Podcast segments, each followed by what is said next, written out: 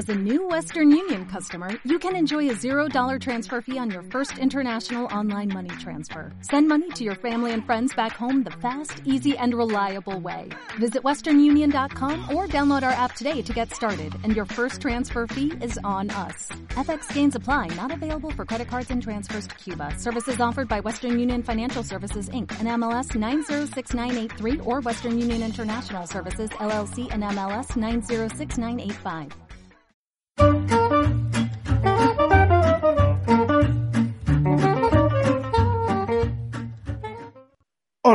Buenas.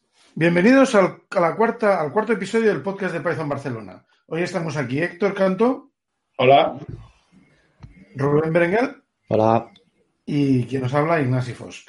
Hoy vamos a hablar de, bueno, de las herramientas que utilizamos, sea para Python o no, para trabajar, programar y cómo nos resolvemos un poco el día a día. Lo que pasa es que antes de entrar en la pregunta y por saltarme el guion, que es una cosa que siempre me ha gustado, eh, voy a hacer una pregunta a mis compañeros de, de episodio a ver qué, qué, dicen. ¿Entorno de desarrollo o editor? Venga, va, fight. Editor. Fácil. ¿Te refieres a si usamos editor o si usamos un, un IDE así un poco más potente? Bueno, a veces hay gente que usa de todo. Sí, lo que usáis o lo que preferís. Eh, yo uso, a ver, yo lo llamo editor, pero es, eh, uso IDE normalmente. Vale, vale, vale. Yo, yo soy más de editor, pero bueno. Es que, es que uso Emacs y digamos que poder hacer lo que quieras con él. Y... Sí, bueno, más o menos con casi todos los editores tienen un montón de plugins hoy en día, incluso la gente que usa editores más modernos como Visual Studio, Code o, o Atoms y tal, tiene un montón de plugins. Yo también uso Emacs, aunque vengo de muchos años de usar VI o VI. Bien, bien. Yo, yo uso Python con los shortcuts de Emacs. O sea, en, en, el pasado hacía como vosotros y claro, me, me, acostumbré a los shortcuts, los atajos de teclado magníficos de Emacs y, y ya me quedé con, con, eso. Pero aún uso Emacs, sobre todo para así cosas. El problema de los IDEs es que tardan mucho en lanzarse, te comen mucha RAM y en algunas situaciones no, no puedes usarlos. Entonces, sigo usando los dos, Emacs y PyCharm. Ya, ya estoy, según la situación. Ya estoy viendo que nos va a quedar un episodio de Emacs muy bonito. Sí. bueno, vamos a intentar evitar un poco el tema de Emacs. Lo recomendamos, pero no es la única herramienta que hay, creo yo. Seguramente si hubiese alguien de DIM aquí, pues diría la suya también. Evidentemente los, los IDEs cumplen una función. Por mencionarlo, a mi opinión sobre los IDEs no es mala, lo que pasa es que hay que saber lo que hacen porque mejora la productividad, pero si te fías solo de, lo que hacen ellos y les dejas, eh, sin saber lo que están haciendo por debajo, puede ser complicado. Pero bueno, no sé, no sé qué pensáis respecto a eso vosotros. Sí, yo, yo, estoy, yo pienso lo mismo que tú. Yo soy favorable a, a usar IDES, pero siempre que, creo que siempre hay que controlar lo, lo que te hace el IDE, también tienes que saber hacerlo.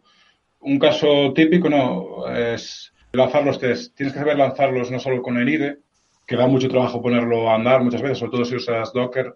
El PyCharm tiene soporte, pero, pero es trabajoso. Pero después también tienes que lanzarlos en, en tu pipeline de, de, integración o de despliegue. Entonces siempre tienes que manejar los dos indistintamente. Y cuando la cosa se pone fea, cuando tienes ese bug raro, esa, esa feature que no sabes cómo usarla, eh, a veces tienes que parar y volverte, irte a lo, a lo básico, es antes de perder mucho tiempo. Yo lo mío era un tema de que hago uso tantos lenguajes que no hay de que, que funcione igual para todos. Y Emacs funciona bien, cualquier lenguaje. Y tampoco quieres tener un IDE para cada entorno de Eh, trabajo. exactamente. Claro, claro. A mí una cosa que, claro, yo como, como administrador de sistemas, una cosa que me preocupa siempre es que la gente que está trabajando en, en codificación, en programación, más, más en programación, pues entienda pues cómo se monta el entorno virtual, el virtual si, si usan eso, o el Docker, o la instalación de los paquetes que requieren, y no que se lo haga una herramienta mágica que luego son incapaces de, explicarme cómo tengo que replicar yo aquello en, en eh, sea en un contenedor en una máquina en la que hay que instalar cosas. Eso, eso es un tema. Aunque de todos modos, casi todas las pilas tecnológicas tienen herramientas que te van ayudando a gestionarlo. Pero claro, es eso, hace falta estar al loro. Bueno, el siguiente punto habla de, bueno, es el mismo punto todavía, pero habla ya además de plugins, linters, comprobadores de estilo, eh, herramientas de testeo, debugger. No sé si queréis completar con algo aquí. Sí, yo mismo.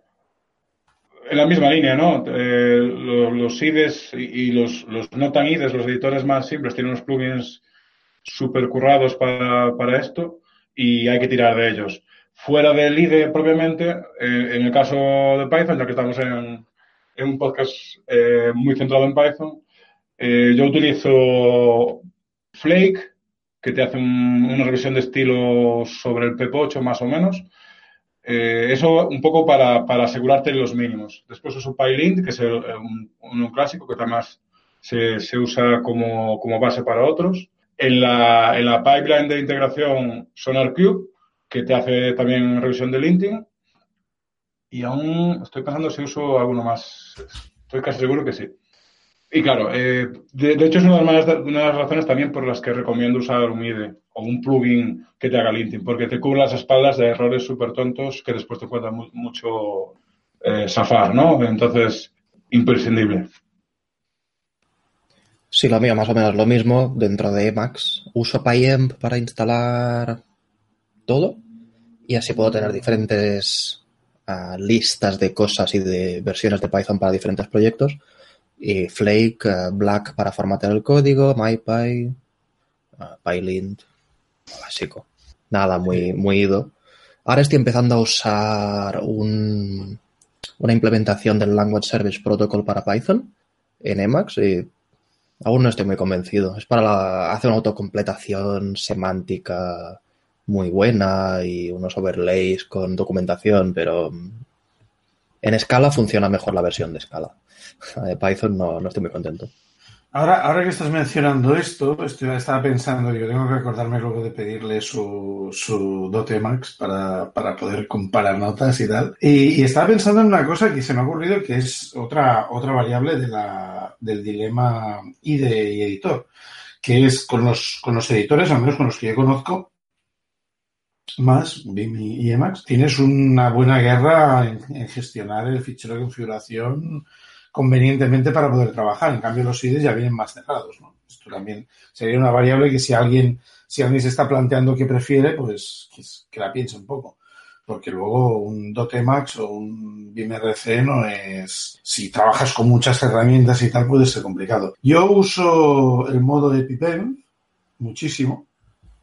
Eh, no cargué PyEnv, que es el plugin este que mencionaba ahora eh, Rubén, pero, pero bueno, porque tiro mucho de Pipfile y trabajo en los modos de Emacs nativos, o sea que tampoco tengo mucho problema.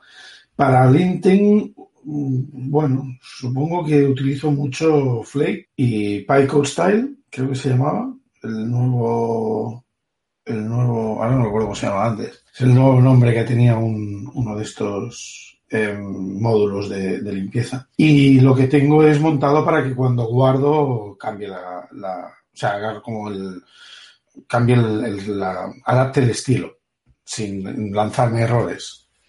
Total, sí, lo tengo muy claro. Lo que pasa es que también es cierto que este tema del linting y del estilo, cuando trabajas en diferentes proyectos con diferentes grupos de gente y tienes que adaptarte a ciertas diferentes normas de estilo, elegir bien esta herramienta es delicado que no sería en Python, sería con otro lenguaje, pero me he encontrado en sitios donde usan una herramienta que no puedes poner, por ejemplo, una, una regla de que se salte esta regla en esta línea, y esto luego es un, un follón. Ah, lo, que hemos hecho nosotros en, el trabajo es primero, sin configuración, black. No nos gusta ninguno, pero es estándar. Claro, sí, yo, yo, tiendo a utilizar, yo tiendo a utilizar los conjuntos de estilo genéricos, ¿eh? Uh -huh. O sea, no, no sin excepciones. Si me fastidio, me fastidio, mira, mala pata. Es como con Go, también programas en Go, Natch. Uh... Sí. No yo, yo, yo, el único cambio que le hemos metido así en los últimos equipos que he trabajado es a lo mejor aumentar de 80 a 100 la, la, la anchura del código, porque a veces 80 se nos, se nos hace un poco eh, intrusiva, o sea, nos rompe un poco, eh, si los nombres, nos gustan nombres verbosos, si como largos y muy explicativos, y a veces te corta un poco el rollo. eh, aunque te lo puede solucionar un poco el, auto, el auto salto de línea y tal, pero eso es un acuerdo que hemos llegado hace tiempo y nos, y nos va bien. Y, mi experiencia es con, sobre todo con Pylint, que es el más bruto a nivel de linting.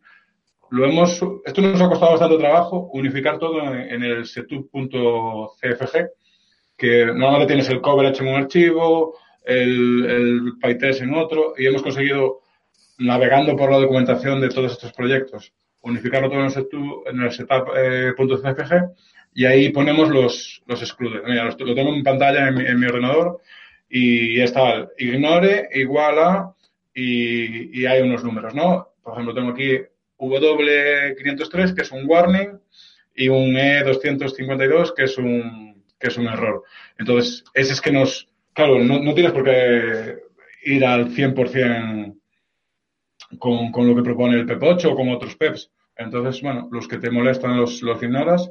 Pero claro, esto en este caso funciona tanto con Pylint como, como PyCharm. No sé con qué más funciona. Este es lo de siempre. Lo bueno es que los errores, los números de errores sí que son estándar.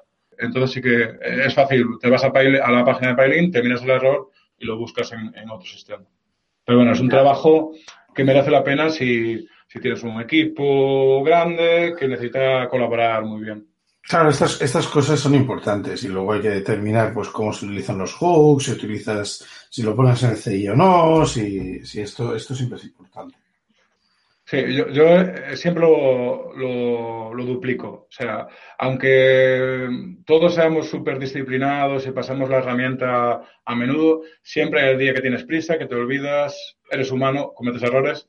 Entonces, todo siempre está en la pipeline que te, te, va, te va a tocar las narices porque te va a romper una pipeline por un, un salto de línea, un espacio extra en una tontería, pero es así, es, es lo, lo, que nos toca, ¿no? Para, para asegurarnos de que, de, del 100%, ¿no? De que el estilo esté clavado. La siguiente pregunta, ¿qué usáis para hacer debugging? En mi caso, print, casi siempre. Muy rara vez uso un depurador. Yo era, era de Prince hasta, hasta hace poco, hace un, no sé, un año y medio así, que empecé a usar el debugger eh, a menudo. Y, me enamoré y, y, los Prince los sigues usando, ¿no? Pero, pero sí que con el, juntando el debugger típico, el PDB, pero con, un, con una librería un poco más chula que es IPDB, que junta el PDB con, con Python. Que bueno, el Python te hace autocompletado, te hace un poco de, de destacado de palabras, está una, una terminal extendida para, para quien no lo conozca, que, que, merece la pena instalarla. Y el PDB, eso, te, te, te hace el hook entre el PDB y el, y el IPython. Yo personalmente voy más rápido. Al final es, es como veo un error, me meto y empiezo a buscar cosas. A veces a la primera ya lo encuentro, me hubiera salido un print, otras veces me paso allí media hora mirando lo que hay en los objetos y en, y en el entorno hasta que encuentras el, el bug, el dichoso bug. Yo soy también de prints, uh, por lo mismo que uso Emacs. Uh, acordarte de cómo funciona el debugger de cinco lenguajes es imposible y print funciona en todos. He usado PDB a veces cuando si realmente es un error muy, muy, muy, muy raro pero bueno. Sí, veo que está saliendo así un, un tema, un tema por, por detrás. ¿no? Yo, por ejemplo, trabajo casi todo en Python, eh, más allá de, pues de Bash y tal, y, toco muy poco otros lenguajes. Entonces, claro, yo le saco mucho provecho a, machacar las herramientas de, Python, cuando vosotros sí que sois más multilenguaje. Creo que la idea es unificar herramientas, ¿no? Uh. Exactamente. Claro, imagino que sí. Además, también, por ejemplo, bueno, supongo que en el caso de, como comparación o diferenciación entre el caso de Rubén y el mío, yo trabajo mucho haciendo herramientas que tienen que tener una interacción a través de una terminal. Entonces, el output es casi, casi imposible evitarlo. O sea, voy a hacer prints, aunque no, aunque no tenga que, aunque, aunque sepa perfectamente lo que estoy haciendo. O sea que es casi seguro que, que al final me interesa mucho más depurar a base de prints y ejecutar y volver a laminar y tal. Pero bueno, seguramente tenía que aprender a, a utilizar depuradores. En mi caso, trabajo más en servicios y en tema de Big Data, Pero como hago TDD, raramente tengo que entrar en un debugger. Si funciona, ha pasado 30 tests. El error tiene que ser muy grande para que pase todo eso. Vale, eh, pues yo, yo, os quería hacer alguna pregunta, eh, así donde, donde, más me duele a mí. No estoy muy contento con los clientes de, de base de datos que, que, uso, ¿no? Que es una herramienta súper habitual, imagino que vosotros también os toca. Os digo los que he usado y a ver si, a ver si me sacáis de, de, de estas o, estamos todos igual. He usado mucho de Beaver, que lo, que lo que me gusta es que puedes tocar varios tipos de base de datos a la vez Team SQL, pero que tiene un, lo han comprado otra empresa y tiene un soporte muy raro. Y para Postgres, PGAdmin. Eh, me he bajado la versión 4 últimamente, pero me, me, falla, me falla con bastante frecuencia. ¿Qué, qué usáis vosotros habitualmente? Ah, yo trabajo con Mac, lo que me da ventajas para MySQL, por ejemplo, porque SQL por el gratuito y está muy bien pero luego para Postgres o para Redshift, uh, o de Beaver o SQL Workbench uh, J, que no está tan bien. O hay una, uno que ahora es nuevo, que no es gratuito, pero tiene una versión gratuita que se llama Table Plus, que no está mal. Pero siempre acabo tirando de SQL Workbench porque no da de sí al Table Plus. Para Redshift especialmente. Y tampoco estoy muy contento. Eh, en mi caso, no puedo ofrecerte una respuesta. De los tres que has mencionado, solo conozco pgAdmin y porque se lo he tenido que tocar a alguien en su máquina, algún, algún usuario o algún desarrollador que lo tenía. Yo, es que, claro, el tema, el tema un poco es como lo que hablábamos del, de, hace un rato lo hablábamos, ¿no? Del editor. Yo uso editor o usaba mucho BIM porque al fin y al cabo luego cuando, claro, yo vengo de una, época en la que no existían contenedores y, y, tienes que entrar en una máquina y editar cosas y, y, tal. Entonces, llega un momento en el que usas las herramientas que sabes que vas a tener en el servidor. Y me acostumbro a usar el cliente de CLI o de texto del Postgres y del, y del MySQL. Además, los, también adquieres un poco el hábito de utilizarlos dentro de scripts para automatizarte cosas con lo cual, ya llega un momento en el que dices, es, no utilizo clientes gráficos, eh, casi por norma. Ya directamente. Siempre que tengo que coger algo nuevo, intento utilizar un CLI, una interfaz de texto o lo que sea. Entonces, claro, hay, eh, clientes, no sé, he visto algunos, pero no, no, no uso ninguno de, de bases de datos.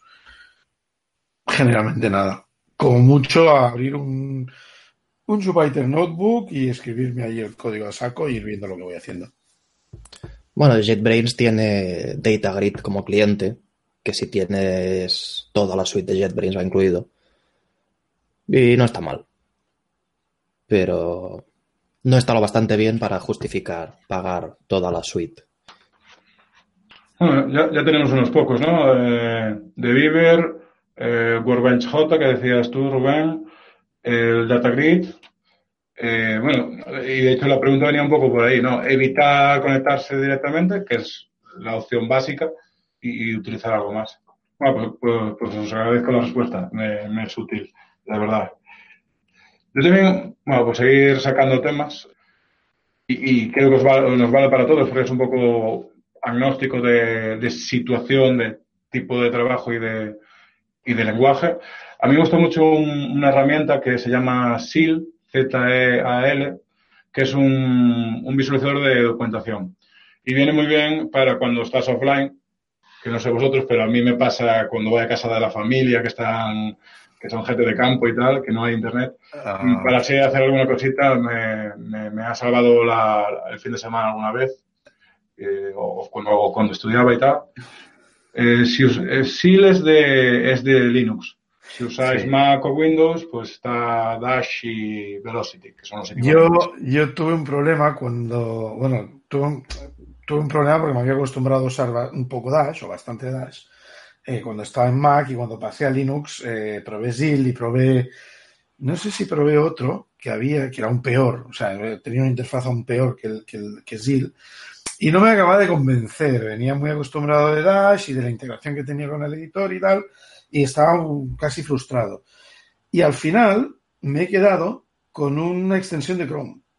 Hay una extensión de Chrome que es un site online que se llama devdocs.io y tienen una extensión de Chrome, te la pones y puedes acceder a un montón de manuales.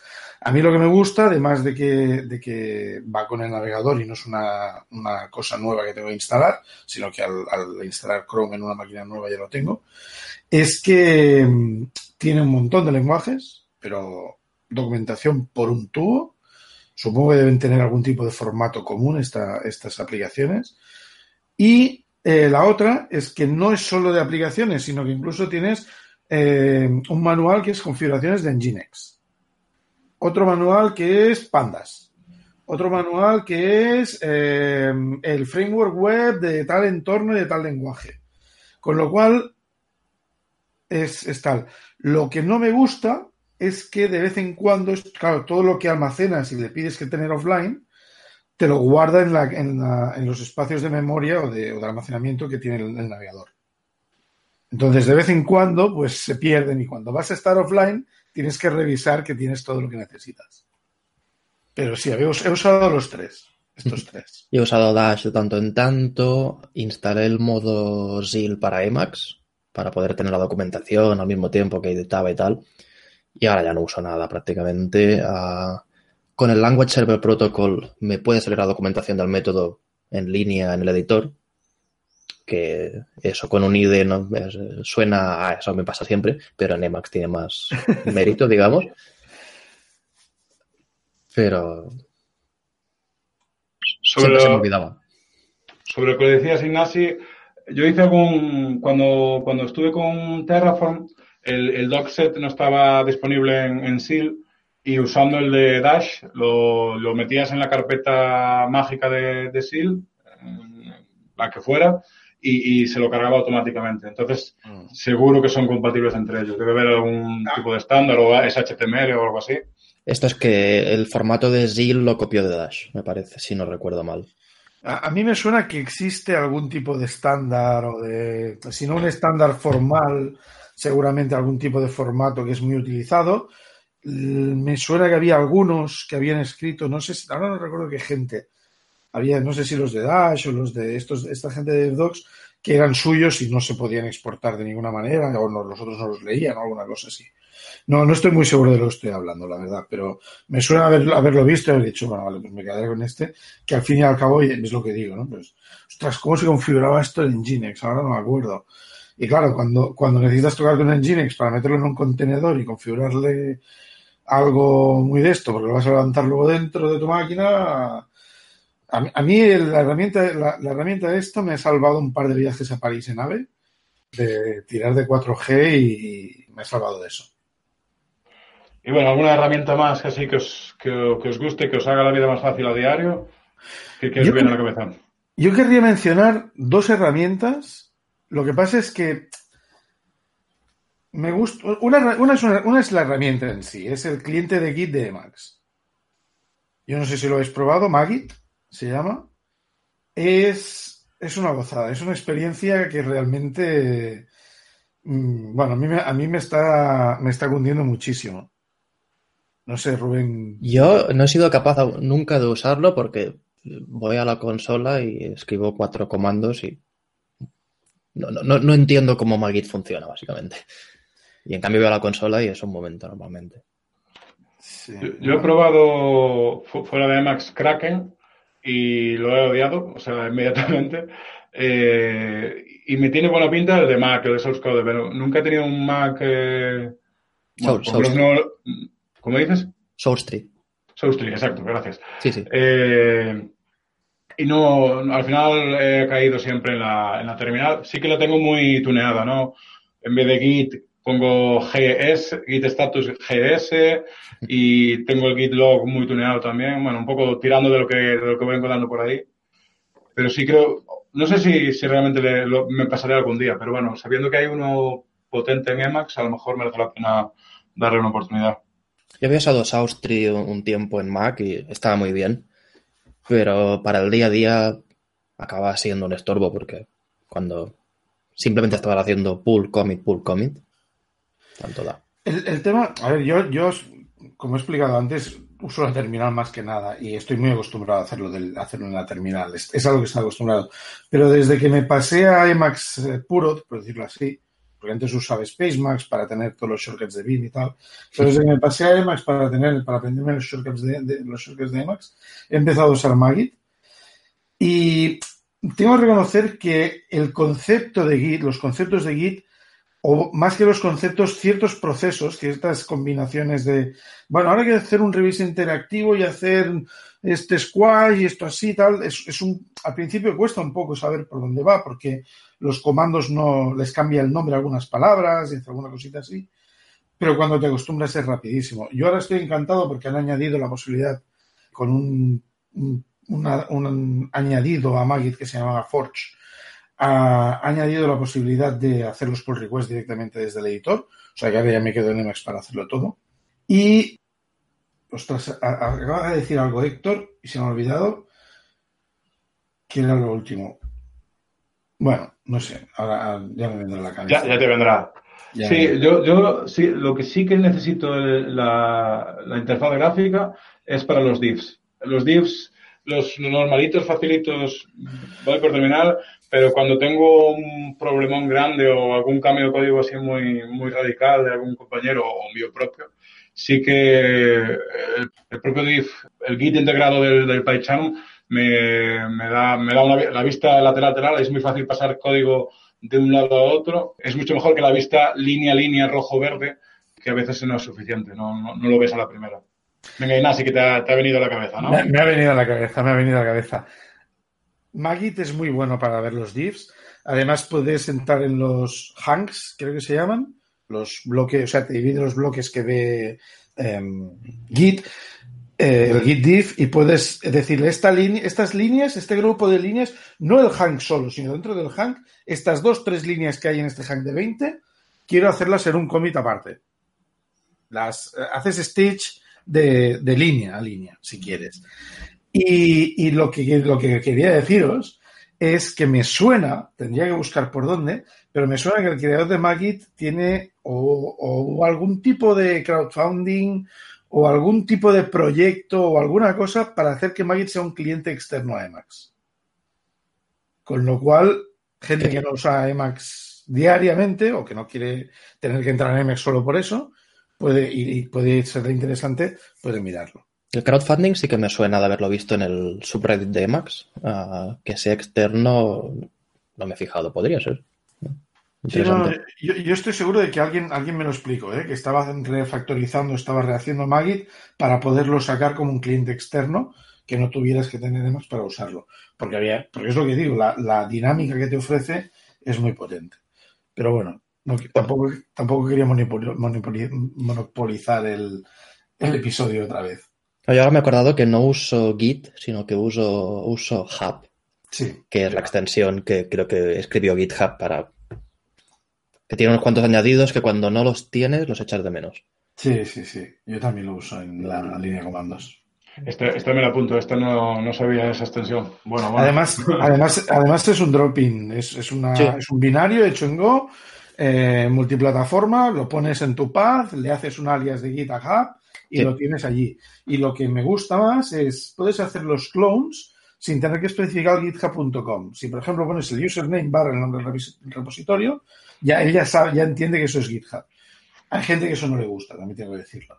La otra cosa que me gusta es que, que me gusta es que puedes hacer pull request directamente desde la línea de comandos, sí. con, con, muy pocos parámetros. Es, no, es, lo, lo, mejor es que cuando haces el push, uh, te dice, te responde, puedes crear la pull request haciendo clic aquí.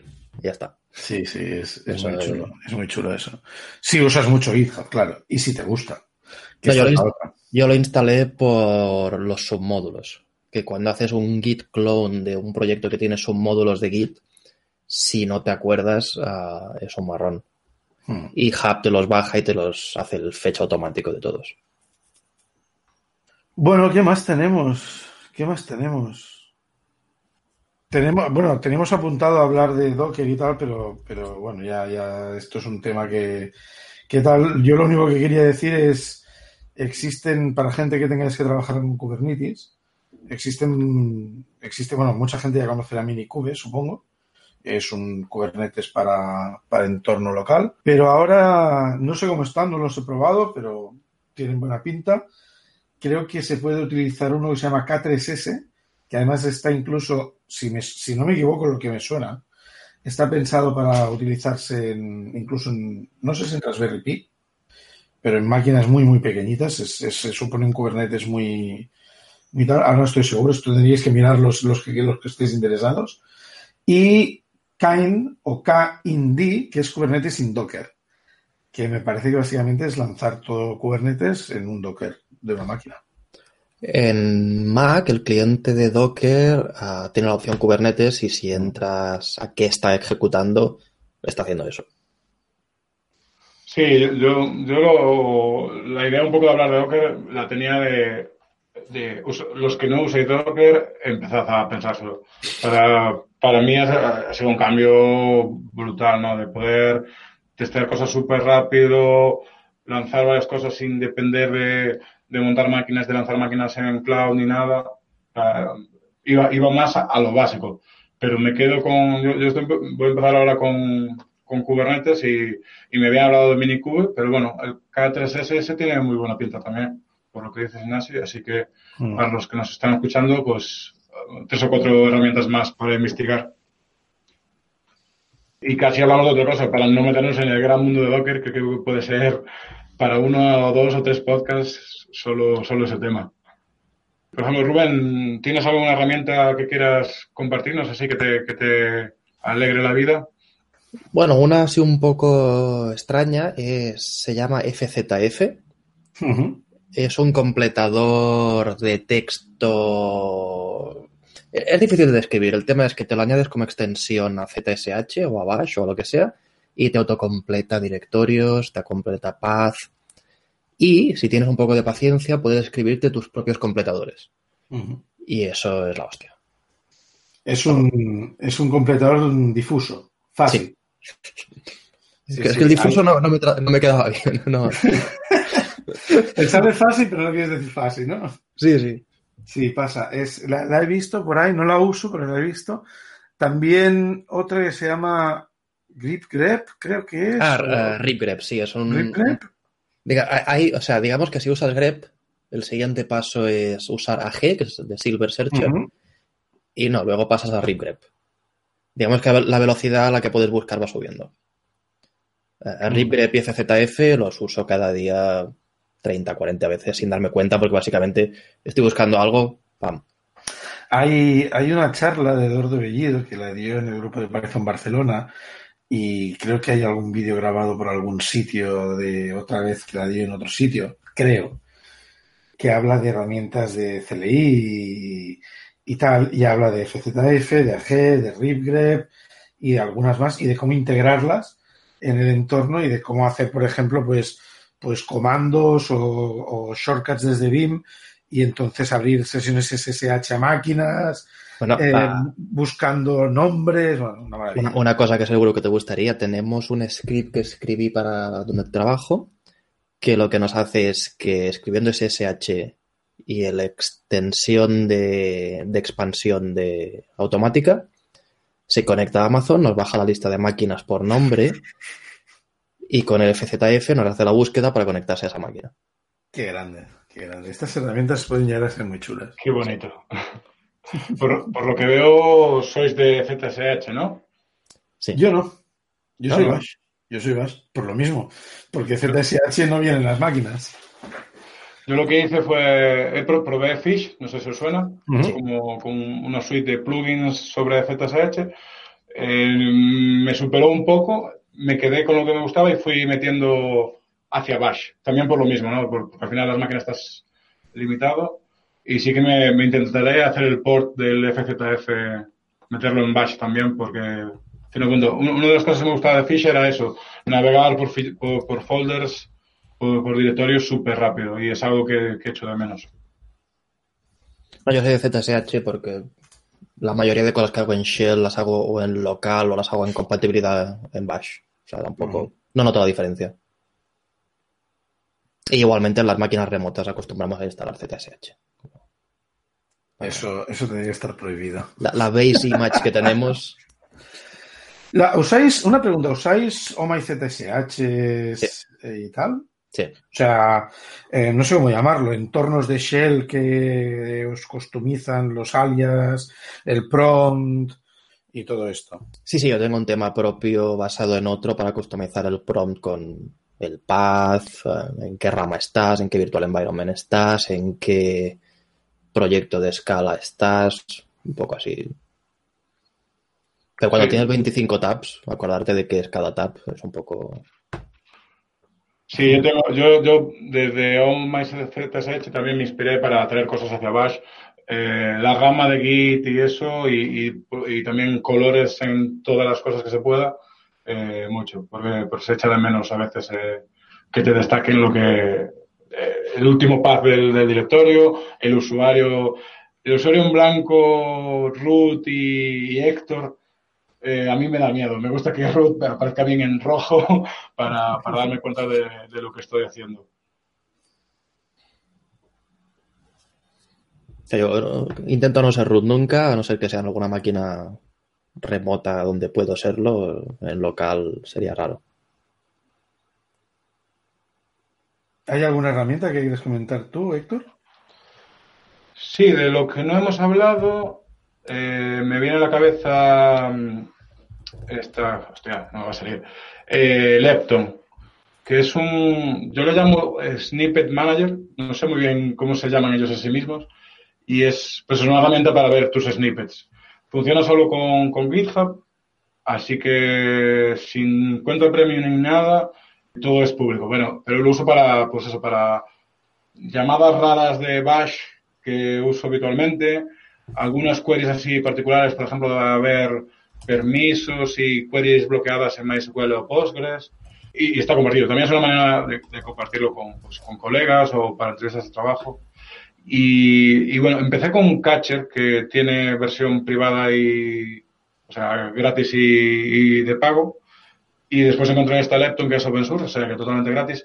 La UI es peor, tiene sus cositas, pero sin, yo no lo uso tanto como para, como para pagar por Catcher, pero no me falta mucho. Entonces, cualquiera de los dos merece la pena mirarlas y eso, para organizar los scripts, eh, los snippets que tienes, que tienes. Porque cuando, sobre todo cuando, un poco como, como tú, Ignacio, cuando lo haces administración de sistemas o, o, estás ahí en el medio entre, en el mundo de DevOps, pues merece la pena tener, tener la, los comandos mágicos estos o, o, las pipelines estas de grep, awk, cat y tal, esas tenerlas bien guardaditas para, para cuando te vuelvan a hacer falta. Y, y te vuelvan a hacer falta, ¿eh?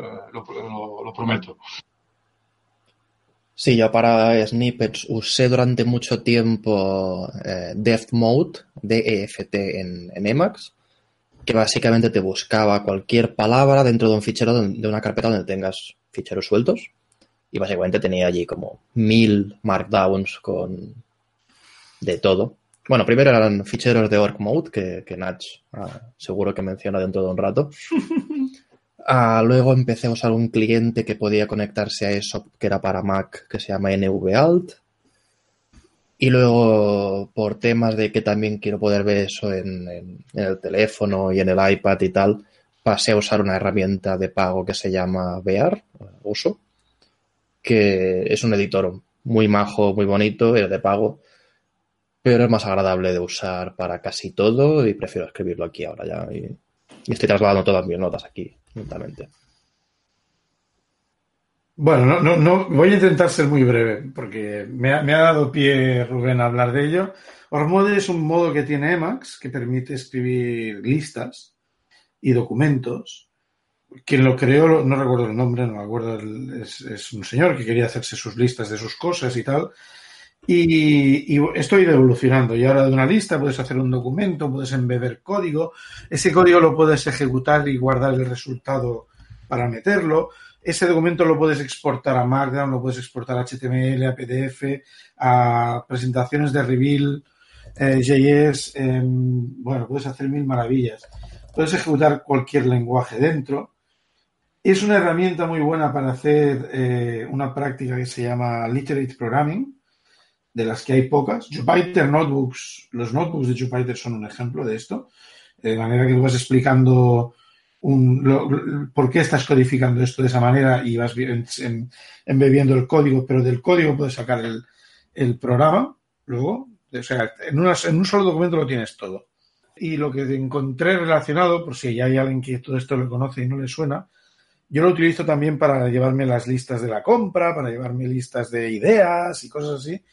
Y hay una aplicación móvil que se llama Orxly, Orxly, con Z, que es gratuita, se, te permite leer de Dropbox y entren de Ormode con todas sus funciones, porque Ormode tiene un montón de funciones de agenda, de priorización y demás, pues todas esas funciones están ahí implementadas. Y voy a dejar aquí lo de Ormode porque si no, no paro. Puedes... para varias semanas de, de, podcast. Sí, sí. ¿Puedes deletrear el nombre, que ahora es un poco complicado? O-R-G-Z-L-Y. Orgly. Vale, perfecto. Es una app de móvil, ¿eh? De, no sé si me parece que está para Android y iOS. Sí, para, para iOS está, la, la, tengo vista, pero de Georg Mode hace tiempo. Es, demasiadas opciones. Es una hierba muy viciosa. Sí. bueno, ¿qué más herramientas? No sé si ya llevamos demasiado tiempo, o... porque podríamos estar mucho rato aquí, me parece. Sí, cada, cada tópico da para, para media hora, seguro. Eh, bueno, la idea es un poco eh, lanzar unas líneas de, de, propuestas para que, para que nuestros oyentes así vean que hay soluciones para, para sus problemas y, muchas. De las notas que tenemos, a mí lo único que así que me pica, un poco con la línea esta de las to-do lists, de las listas de tareas y tal, ¿cómo os organizáis así a nivel, el trabajo que tengo que hacer hoy o esta semana? Si usáis alguna herramienta más allá de, del, del, Kanban que se usa en vuestra empresa, ¿no? Tipo Jira. No sé si usáis algo así particular. Yo uso una app de, de gestión de tareas que se llama Things 3 para iOS y para Mac. Antes he usado otras, básicamente escribo los proyectos que tengo que hacer y las tareas que tengo que hacer cada semana, reviso todo lo que tengo que hacer la semana siguiente. Getting Things donde toda la vida, pues, pues eso. Yo, yo voy alternando, sobre todo las técnicas. Ahora, durante una época he estado haciendo a mano, en una libreta, una, una que se llama. Hay varias que tienen la misma, tienen una, un sistema parecido, y es. Haces, haces unas listas, entonces les pones unos símbolos delante, un punto, es un trabajo, una redonda es un evento. Eso, Ballet Journal, exacto. He pasado por ahí, sí. Y, y, ahora lo que estoy haciendo es utilizar Osmode para, para de esa forma, un poco. En cuanto a, bueno, en el trabajo usamos cosas como Jira, en algún, en algún grupo de gente ha usado Trello y demás, pero bueno, va rondando un poco entre lo que la gente va, va queriendo utilizar. Esto es un poco como lo que hablamos de los linters al principio, ¿no? Lo que el equipo decide es lo que el equipo decide. Y intentas adaptarte como puedes. Sí, yo, yo a nivel personal, el que más, el que, al que más vuelvo es a Trello. Se desmadran muy rápido si es ya para un equipo, pero para mis cosas y para yo y otra persona, Trello, Trello, como preferáis, es al que más voy cayendo. Es fácil caer en él. Es fácil. Sí, sí, es gratis, es bonito y es rápido. Sí. Después, eh, para mí el problema es que escala muy mal, por lo menos la versión eh, free. Hmm. Creo que la versión de pago no, no mejora mucho tampoco, porque no lo han integrado con Atlassian y no... Bueno, tendríamos, tendríamos que ir cerrando el episodio por no hacerlo demasiado largo. Eh, me gustaría mencionar que, que, bueno, si hay algún tema o algún tipo de herramienta, tipología, utilidad que, no, que seguro que no hemos mencionado, porque nos hemos saltado unas cuantas de la lista que teníamos inicial, y, y, os gustaría que hablásemos o alguna herramienta que queréis mencionar y a lo mejor pues, pues si salen bastantes hacemos algún episodio concreto sobre eso. Eh, podéis mencionarlo en Twitter, eh, podéis mencionar a Python Barcelona, por ejemplo, arroba PyBCN creo que es, eh, o poner un hashtag podcast PyBCN y, y, y lo veremos. ¿Vale? Bueno, pues con esto yo creo que nos podemos despedir. Pues muchas gracias a, a ti, Nasi, y a ti, Rubén, por, por vuestras ideas. La verdad, Eh, para mí ya la sesión ha sido súper útil. mañana tengo trabajo en Google para ir buscando estas, estas propuestas y, nada, las pegaremos en el, en el cuando colguemos el podcast, eh, añadiremos también algunas, algunos links a lo que hemos comentado y, después, pues fácil, ¿no? Coged el nombre, buscadlo en Google o en Alternative 2 y buscad el que os vaya bien en vuestra plataforma o en vuestro sistema, en vuestro sistema operativo. Sí, lo de las herramientas al final es probarla, que te guste y si no, siguiente, que hay muchas. Y sí, gracias a, vosotros y a, y a, Irra, que ha estado grabando en silencio. Y nos veremos en el próximo podcast. Adiós. Adiós. Adiós.